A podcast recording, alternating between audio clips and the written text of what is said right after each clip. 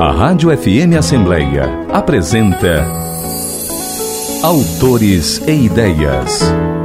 Os labachos são seres da floresta do tamanho de um rodapé. Nada abala o otimismo da família de Olivia. Até uma chuva que faz com que o monte ao lado da vila deles comece a desmoronar. Eles encontram abrigo, mas ao chegar lá, a labachinha percebe que esqueceram o seu melhor amigo, o peixe pibo. Será que ela vai conseguir voltar para casa e salvá-lo? Amara Hartmann, trecho do livro Os Labachos e as Chuvas. Olá, ouvinte! Bem-vindo ao Autores e Ideias. Eu sou Lilian Martins e vou estar agora na sua companhia. É muito bom ter você aqui. Sempre acompanhando o nosso programa, seja no rádio, através do site da Assembleia Legislativa do Ceará e agora também nas principais plataformas de streaming. Permeando o universo da fantasia e unindo com a realidade, a escritora, atriz e produtora cultural Amara Hartmann se inspira na história real de uma tragédia para transformá-la em livro infantil. Durante as fortes chuvas de 2022, no município de Francisco Morato, em São Paulo, diferentes famílias se abrigaram na Escola Municipal Ulisses Guimarães. Do contato com essas famílias, a autora decidiu criar o livro infantil Os Labachos e as Chuvas, publicado pela editora Saíra Editorial. A obra conta com ilustrações da designer Milena Santos e com produção da Romã Atômica Produtora. A autora acompanhou de perto o dia a dia das famílias que perderam tudo durante as enchentes de 2022 e abrigadas de maneira emergencial na escola pública. Com essa experiência, serviu de criação artística para a autora e os detalhes do livro são os temas do programa de hoje que recebe ela, Amara Hartmann. Ficou curioso? Então aproveita que o programa está só começando e fica comigo. Seja muito bem-vinda, Amara, ao Autores e Ideias. É um prazer recebê-la aqui. Oi, Lilian. O prazer é todo meu. Pessoal da Assembleia, eu estou muito, muito, muito feliz de contar um pouquinho da minha história para vocês hoje.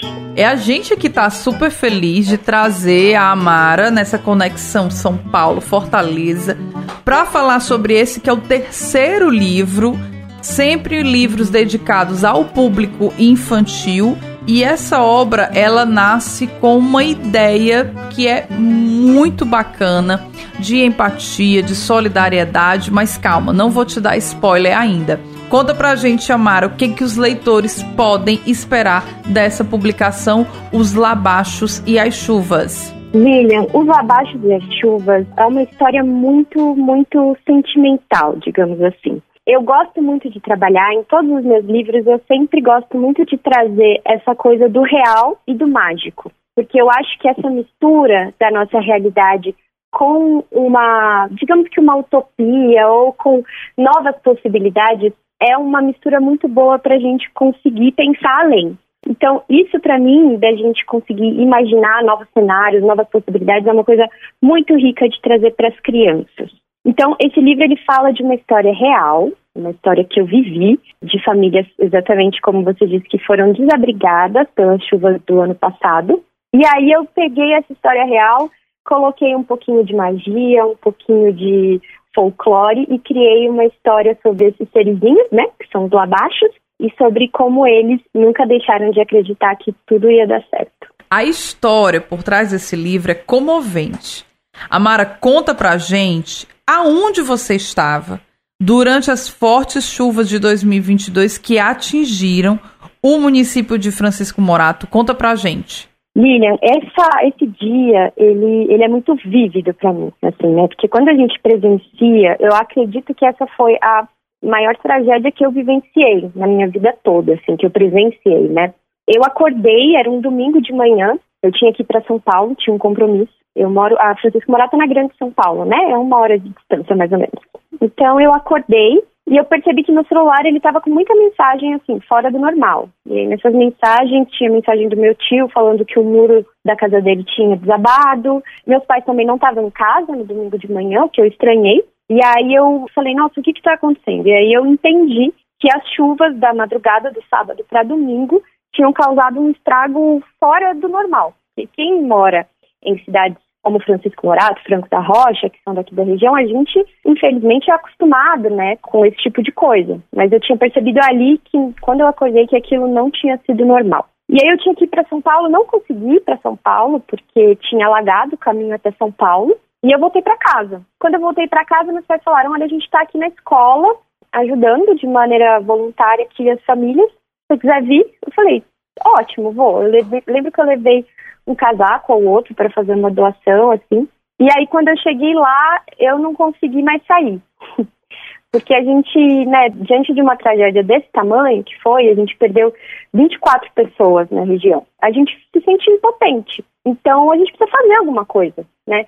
E para mim era, era assim, incabível ficar em casa enquanto as coisas estavam acontecendo, as pessoas estavam tentando se ajudar. E aí eu cheguei lá nesse abrigo tinha muita doação de muita roupa, assim, montanhas de roupas. Já tinha algumas famílias, era de manhã, mas já tinha alguma, algumas famílias já, já vieram pela madrugada. Né? E aí, lá no meio dessas famílias, tinha uma menininha vestida de princesa. E eu, né, como eu tenho esse meu histórico de escrever para crianças, eu me dou bem com crianças, comecei a conversar com ela. E ela era muito carismática, ela conversava com todo mundo que estava lá muito diferente da mãe dela, porque a mãe dela, desde o momento que chegou, não parava um minuto de chorar.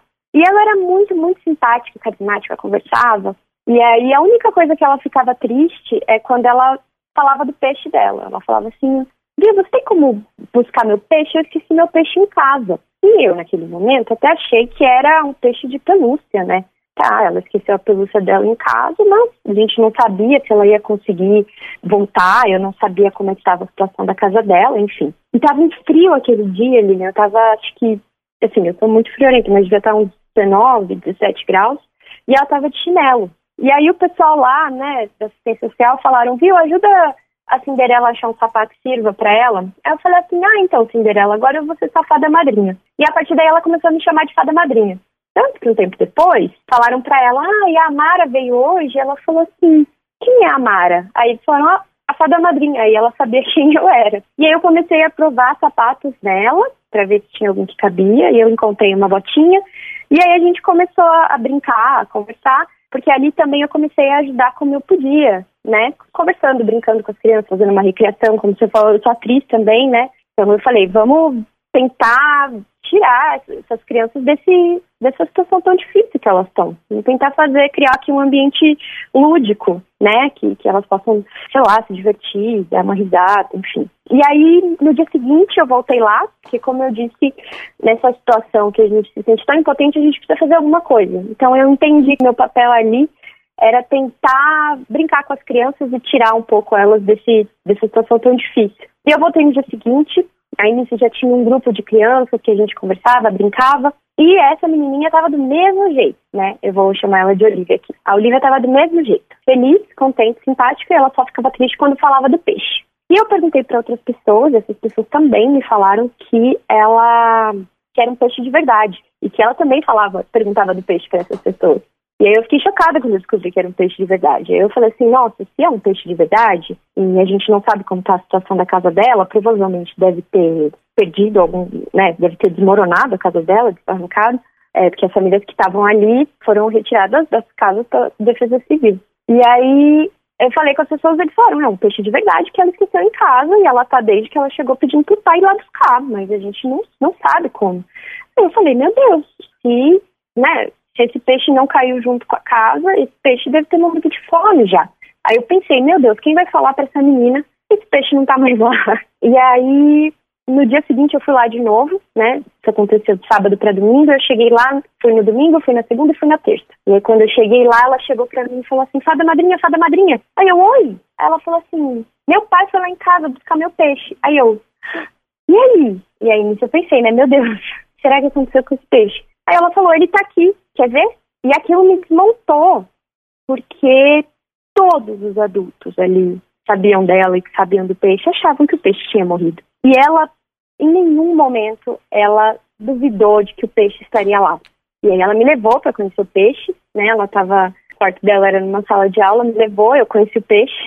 E aquela história me tocou muito durante um tempo, né? Ela ficou reverberando, assim. Né? Pensar na alegria dessa menina, pensar na, na resiliência dela diante dessa tragédia. E aí, conversando com a minha sócia, da, da Romã, a Paloma, eu falei, nossa, essa história me toca muito até hoje. Já tinha passado uns dois meses, três meses. Aí eu falei, mas eu não entendi ainda do que ela fala. E aí nisso a minha sócia falou, essa história fala de fé, porque em nenhum momento ela duvidou de que o peixe estaria lá. E quando ela, minha sócia falou que a história fala sobre fé, tudo se encaixou. E aí eu sentei e consegui escrever essa história. E é lindo demais, né? Quando a gente conhece todas essas histórias que são reais. Tudo que a Mara tá contando pra gente agora é real, aconteceu de verdade. Então, quando a gente entende a história por trás do livro, como é que essas inspirações foram acontecendo, é que o livro se torna ainda mais comovente. Amara, uma coisa que você já deve ter com certeza ouvido de outras pessoas, mas a gente nunca tinha conversado aqui para a FM Assembleia, e eu tenho muita curiosidade disso, né? O que, que te levou aí ao abrigo? Porque até então, aquelas conversas, tudo que estava acontecendo, você não conhecia ninguém lá. Você não tinha absolutamente nenhum parente, nenhum amigo seu que estava lá no abrigo. O que, que te moveu aí? Eu acho que foi essa impotência mesmo, né? Eu sabia que teriam pessoas lá que eu conhecia, porque Francisco Murata é uma cidade um pouco pequena, assim, né? Então eu sabia que tinha conhecidos lá, e aí eu falei, bom, ou eu ia ficar em casa, Lili, assistindo TV, vendo tudo pela TV, o que é uma coisa assustadora, né? Porque eu estava vendo as ruas que eu cresci na televisão, né? Assim, eu lembro muito da imagem de quando eu, eu fui para a cidade, né? Porque eu moro um pouquinho afastada do centro. Quando eu estava indo para lá e eu olhava para o lado e um lugar que era um monte que era todo verde, ele estava, a imagem era como se ele estivesse sangrando, né? Ele estava todo de terra, de barro, eram buracos nos montes. E aquilo, essa imagem me toca muito até hoje, porque, foi, é, como eu disse, foi ali que eu percebi que foi algo fora do normal. Então, é esse sentimento de impotência. Ou eu ia ficar em casa assistindo TV, ou eu ia lá, conversava com as pessoas, ajudava como eu podia, que foi como eu falei, ajudava, ajudava carregava doação, brincava com as crianças. E aí foi, eu acho, é, nesses momentos acho que nem tem muito essa tomada de decisão, sabe? A gente só vai. E quando a gente viu, já foi. Eu acho que como a gente vive nessa sociedade muito do espetáculo, né? As pessoas muito reclamam muito da vida, esperam que as coisas caiam do céu ou que se resolvam de uma forma muito espontânea, sem você ter que partir para a prática, para arregaçar as mangas. Eu acho que essa fala da Amara é um convite, né, para você realmente fazer acontecer, para você ir se engajar no trabalho voluntário, ajudar diante de uma situação como essa, né, uma emergência. E é uma situação inspiradora. Você chegou aí para o abrigo vários dias, né, Amara? Você não foi só um dia, você foi vários dias para o abrigo. Foi, eu fui sete dias, eu acho, o abrigo. Depois, no domingo, eu fui a semana inteira, porque, né, como eu sou artista, a gente tem horários flexíveis. Então, eu sempre tentava ir lá dar uma passada conversar, ver como é que estava a situação, como é que. Teve um dia que eu levei meus livros para as crianças também. E aí, depois de um tempo, eu parei de ir porque eu, percebi que eles já estavam começando a se reestruturar e, enfim, é isso. Que bom, e que bom, né? Porque ninguém quer ficar no abrigo numa situação como essa, né? Desprovido de tudo. Agora, Mara, como foi que surgiu a ideia do livro? Porque tudo isso você estava vivendo ali completamente imersa nessa experiência. Como foi que aquele estalar criativo de dizer assim, opa, isso aqui dá para eu escrever e transformar numa história? Uhum. Enquanto acontecia, eu escrevia, todo dia, quando eu chegava em casa, eu escrevia, eu relatava o dia. Aí eu falava, cheguei lá no abrigo, era um diário que eu fazia, né? Aí falava das pessoas com quem eu conversava, falava, escrevia um pouco da história delas mas até aí não, eu não tinha nenhuma pretensão, assim. Eu escrevia porque foi isso, foi uma tragédia que eu, eu sentia que eu precisava purgar. Assim como acredito que a, a quarentena, a pandemia, eu também escrevia muito na pandemia, precisava colocar para fora. Então, eu produzi, na semana que eu estava na briga, eu produzi bastante escrita em diário. E aí, é como eu disse, depois que, eu, depois que tudo passou, a história continuou reverberando. Eu acho que ela tem signos muito interessantes, né? Símbolos muito interessantes. Então, é uma menina com um peixe numa chuva e esse peixe talvez tenha caído com a terra. Olha como isso é significativo, né? São símbolos interessantes, são contrapontos, são contradições. E aquilo ficou reverberando, reverberando, reverberando. Aí eu continuava assim. Eu lembro que teve um dia no banco que eu fiquei escrevendo, desenhei, e as coisas pareciam não se encaixar. Como eu falei, assim, a história ela não se encaixava e eu não entendia o que, que, que eu precisava dizer com aquilo. E aí a gente, conversando com a minha sócia, eu falava, poxa, estou pensando nisso, mas não sei, não sei. E aí quando ela deu esse clique da fé, tudo se encaixou. E aí, assim, eu sempre digo que o tempo de escrita, eu acho que ele é menor do que o tempo de amadurecer a ideia, né? Então, se isso aconteceu dia 30 de janeiro de 2022, eu escrevi o livro, se não me engano, foi em maio. Então, de janeiro a maio, eu fiquei estruturando, pensando, pensando, pensando. Até o nome dos Labaixos, eu pensei assim de madrugada. Eu falei, nossa, que sonoro. Aí eu escrevi, aí eu falei, tá, legal esse nome. Achei muito interessante. Acho que os personagens podem ser lá abaixo. E aí, quando eu sentei para escrever, mesmo foi coisa de um ou dois dias, né? Mas porque tudo já estava muito estruturado. Agora, esse nome, Labaixos e as Chuvas, é super curioso. Explica pra uhum. gente, Amaro, o que que são os labaixos. Os labaixos são seres muito pequenininhos, do tamanho de um rodapé, que vivem à margem da sociedade. Os humanos, principalmente os adultos, eles não sabem da existência dos labaixos. Às vezes eles podem ter alguma desconfiança ali, mas sabe como você sabe que um labaixo está por ali? É quando você vê um cogumelo. Os labaixos, eles vivem dentro dos cogumelos. E ah, Lilian, é muito importante, não pode chamar eles de lá de baixo, tá? Porque senão eles acham muito ofensivo. É lá abaixo. Muito bom. o livro ele ganha vida a partir das ilustrações da designer Milena Santos. Conta pra gente como foi o convite para que a Milena fizesse parte dessa publicação, Amara.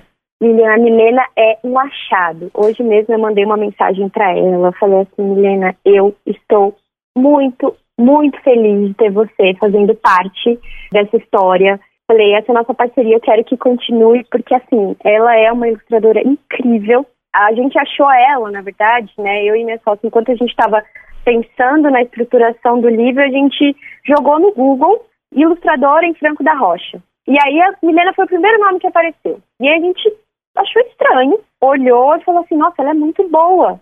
E a gente, eu nunca tinha ouvido falar dela.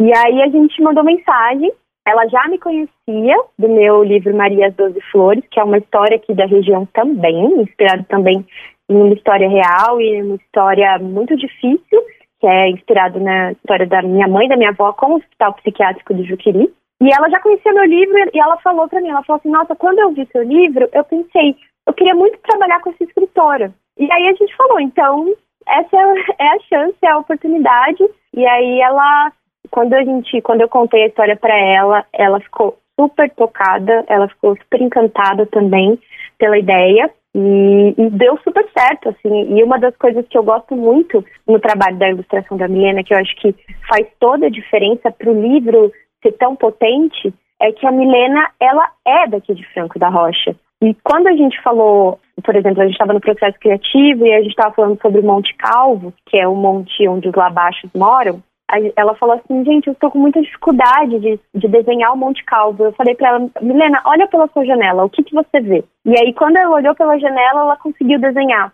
Então, é muito potente porque é isso, porque fala muito sobre o lugar de onde a gente vem. E já que você está falando sobre isso, Amara, essa é uma das curiosidades desse livro, né? O fato de que você e Milena são de Franco da Rocha. Uhum. E Exato. E Franco da Rocha, ele tá no livro também, na paisagem do Monte Calvo. Explica pra gente essa relação aí de pertencimento que você cria dentro da obra entre você, a design, a Milena e a, a própria história, né, com o Monte Calvo. É, eu, Lilian, desde que a pandemia iniciou, eu fui, quando eu fui fazer faculdade, eu fui morar em São Paulo. E aí, quando deu a pandemia, eu falei, bom, vou voltar para casa dos meus pais para fazer a quarentena 15 dias, depois eu volto para São Paulo. E nunca mais eu voltei. E aí, eu enquanto eu estava aqui na pandemia, eu comecei a pensar muito sobre o que significa ser daqui, né? Porque tanto Francisco Morato quanto Franco da Rocha, eu sempre me refiro aos dois, Lilian, porque eu cresci em Francisco Morato, mas hoje eu moro em Franco da Rocha e são duas cidades, eu, eu costumo dizer que são duas cidades gêmeas, porque eram a mesma cidade, mas elas se dividiram. Francisco Morato era um distrito de Franco da Rocha e há 50 anos atrás virou uma cidade. Então, eu comecei a pensar o que, que a gente tem aqui de material artístico, né? Quais as as histórias desse lugar. Então, eu fico muito atenta, desde que eu voltei a morar aqui, para tudo que esse lugar me dá, porque antes ele era muito visto como cidade dormitório, é sempre a grande São Paulo, e aí as pessoas falam, ai, ah, aquele lugar lá, ninguém sabe direito o que, que tem aqui, quem é daqui. Então, quando eu voltei, eu falei, eu vou começar a levantar essa bandeira de que tem coisas muito, muito ricas nessa cidade. E uma das coisas mais ricas que tem aqui na região, eu acho que é o povo, são as pessoas, são as histórias. Todo mundo é muito batalhador, todo mundo trabalha muito. Então, isso é uma, das, é uma coisa que é característica dos labachos. Né? Os labachos, eles são artesãos, eles criam com que a terra dá, então eles marceneiros, enfim, costuram. Então isso é uma coisa que eu quis trazer para o livro, para que o livro ele tivesse um pouco essa característica lúdica de que pode ser né, fruída por qualquer pessoa, em qualquer lugar, mas que para quem fosse daqui tivesse um gostinho a mais, uma coisinha mais especial. Amaro, o que me surpreende é que você é super jovem, é uma escritora jovem, e que você fala para as crianças sobre temas difíceis. O teu segundo livro, que também saiu pela Saíra Editorial, é um livro que fala e traz o tema da loucura. Você nessa obra fala sobre essa questão dos desabrigados e você faz isso de uma maneira com muita leveza. Fala pra gente sobre esse trabalho de escrita com a linguagem mesmo para o público infantil que você desenvolve nas suas publicações. Eu costumo dizer que a gente pode falar qualquer coisa com as crianças, quase qualquer coisa, se a gente souber como falar com as crianças. Eu sempre fui uma criança que eu ficava muito brava porque os adultos me subestimavam. eu sempre achava que os adultos não me levavam a sério, não se importavam com o que eu pensava, com o que eu tinha a dizer. Então, eu acho que o meu trabalho ele, ele se baseia muito na criança que eu fui. Sempre foi uma criança muito curiosa, muito criativa, que gostava muito de história, que queria entender o mundo, que queria entender o mundo dos adultos. Então eu me baseei na, na criança que eu fui. E para mim é basicamente isso. Assim, eu acho que as coisas são temas. Eu trago temas muito difíceis, principalmente para quem é daqui da região. Mas eu trago temas também que eu acho que eu gostaria, como criança, de entender. Porque, por exemplo, meu livro que fala sobre o Juquiri, só fui entender o que era o Juquiri quando, depois dos 18 anos. E olha que minha avó trabalhou lá durante 34 anos. Então ninguém explicava o que, que era um hospital psiquiátrico. Então essa minha tentativa de trazer, né, esses temas que são difíceis, mas que são importantes para a gente criar nas crianças essa, essa questão dessa identidade do lugar de onde elas vêm, né? Então, uma das coisas também que a gente trouxe com o livro é uma cartilha informativa com ações pré, durante e pós período de chuva. Então, todas as crianças daqui da cidade que comprarem o livro, elas vão ter uma cartilha falando: olha, presta atenção na sua parede, numa rachadura, se a sua parede estiver molhada, com infiltração, se você mora em local de risco, porque a gente acha que assim, se uma criança, né, consegue olhar para uma parede ou para o lugar que ela mora, consegue diagnosticar que aquele lugar pode ser perigoso. E ela vira e fala para os pais: olha, eu aprendi na escola que isso daqui é perigoso. E essa ação pode salvar uma vida. Nossa, meu Deus, todo o meu trabalho vale a pena, assim. Então eu acho que essa é a maneira que eu tenho de, de honrar o lugar de onde eu vim, assim. Tentar fazer coisas para que as crianças saibam e para que o lugar de onde eu vim e a criança que eu fui, né? Meu trabalho é basicamente isso. Que bonito, Amara, que lindo. Já que a gente mencionou o teu segundo livro, ele que também saiu pela Saíra Editorial, o livro se chama Maria e as Doze Flores e é inspirado aí numa relação com a tua própria mãe. Explica pra gente. Isso. O Maria as Doze Flores, ele veio desse momento que eu falei que eu tinha voltado para casa dos meus pais e eu estava tentando entender o que significava ser daqui, né, de Franco da Rocha. E aí eu olhei para o Juquiri, que foi um dos maiores hospitais psiquiátricos do Brasil. Né? Em seu período de atividade teve mais de 17 mil pacientes. É muita coisa. O local onde fica o hospital psiquiátrico, também é o Parque Estadual do Juquiri, tem 36 quilômetros quadrados. E como eu disse, eu não sabia o que era o Juquiri até ser adulta. A minha avó trabalhou lá, ela era enfermeira da clínica. E eu lembro que uma vez eu era criança, eu falei, o que, que é o juquiri? Aí, tipo, desconversaram, assim, né? E eu sempre via minha avó indo pra lá, ou, ouvia essa palavra e não conseguia dar significado para ela. E aí eu pensei nisso, e aí eu comecei a conversar, a perguntar coisas para minha avó, e minha avó também tem muita dificuldade de falar sobre o que ela viveu lá. Comecei a perguntar para minha mãe também como é que era. E aí até que um dia minha mãe virou e falou assim: "Ah, eu tinha muito medo de ir pro Juquiri. Eu tinha muito medo das pacientes.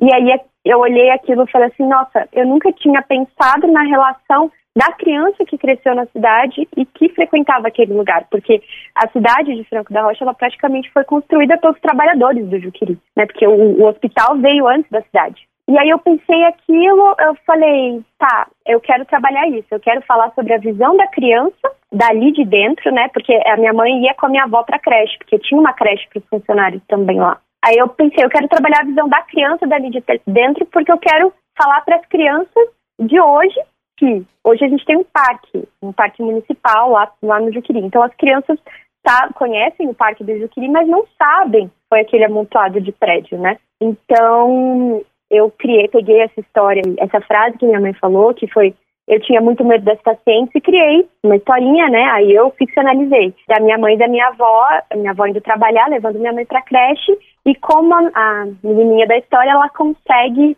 superar o seu medo das pacientes, que é dando uma flor e vendo a paciente sorrir.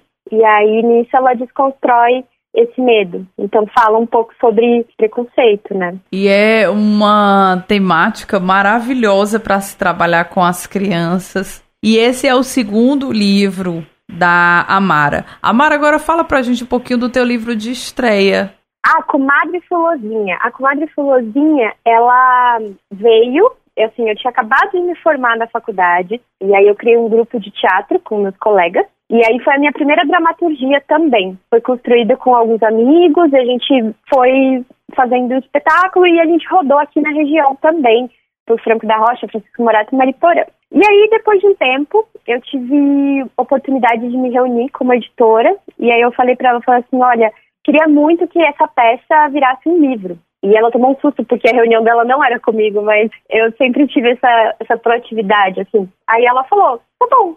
Ela leu a dramaturgia, gostou, e aí também tem um pouco dessa que é a minha característica de pegar momentos históricos, fatos e ficcionalizar, né? E aí a comadre Fulozinha é uma lenda folclórica, muito comum, mais comum no Nordeste, né? Meu pai é pernambucano, então eu tinha esse background, né? E aqui não é muito conhecido.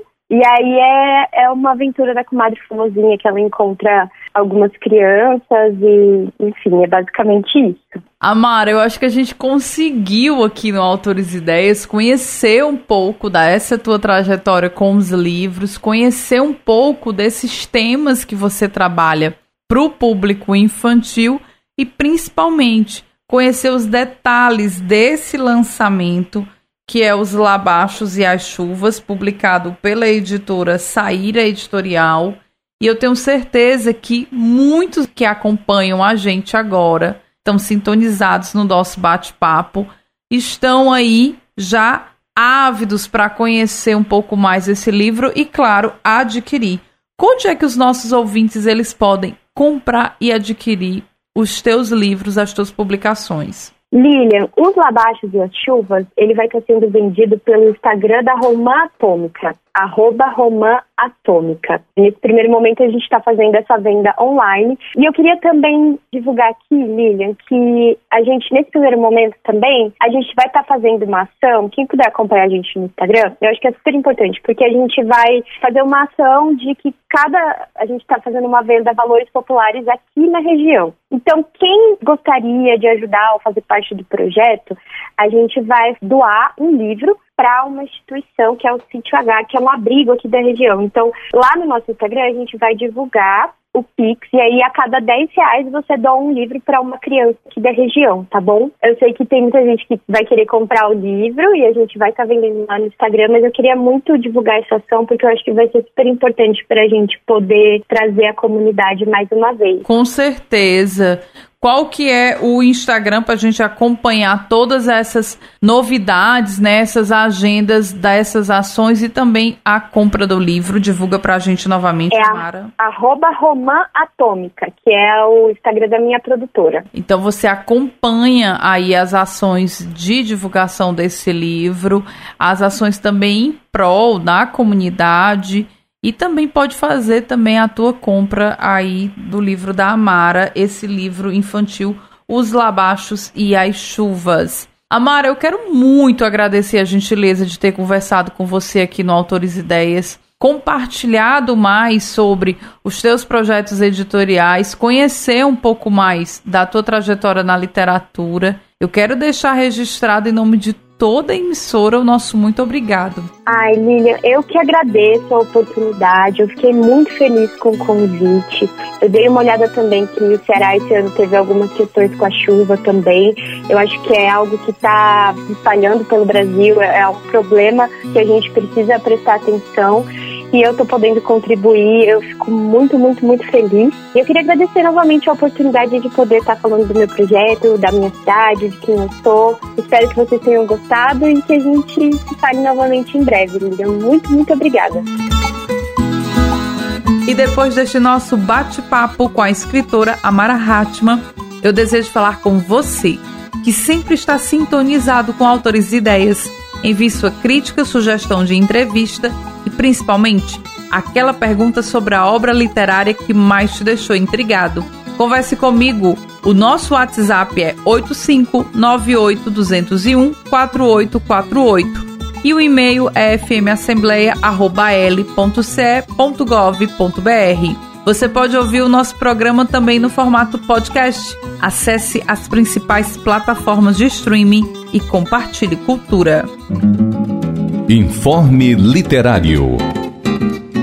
A nossa dica literária é conferir a exposição Fortaleza Coisas que o Tempo Levou, com obras do acervo do museólogo e escritor Miguel Ângelo de Azevedo, Unireis. A mostra marca ainda a abertura da Galeria Chico da Silva no hall da Secultfol. Com curadoria de Antônio Vieira e produção do corpo técnico da Secretaria da Cultura de Fortaleza, a Expo Fortaleza Coisas que o Tempo Levou é um convite para revisitar lugares afetivos e clássicos da paisagem urbana da capital cearense. São cerca de 100 fotos dos mais diferentes bairros de Fortaleza.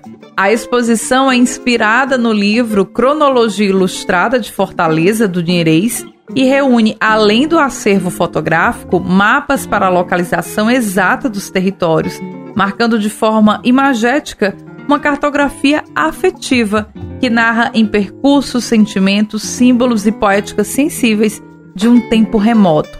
A exposição Fortaleza Coisas que o Tempo Levou ficará aberta para visitação de segunda a sexta-feira, das 8 às 17 horas, na nova sede da Secretaria Municipal da Cultura de Fortaleza, na rua Padre Valdevino, 1040, Joaquim Távora. Participe! Autores e Ideias. O programa Autores e Ideias tem produção e apresentação de Lilian Martins e finalização de Nabucodonosor Queiroz. Gerente-geral da Rádio FM Assembleia, Tarciana Campos, e coordenador de programação e áudio, Ronaldo César.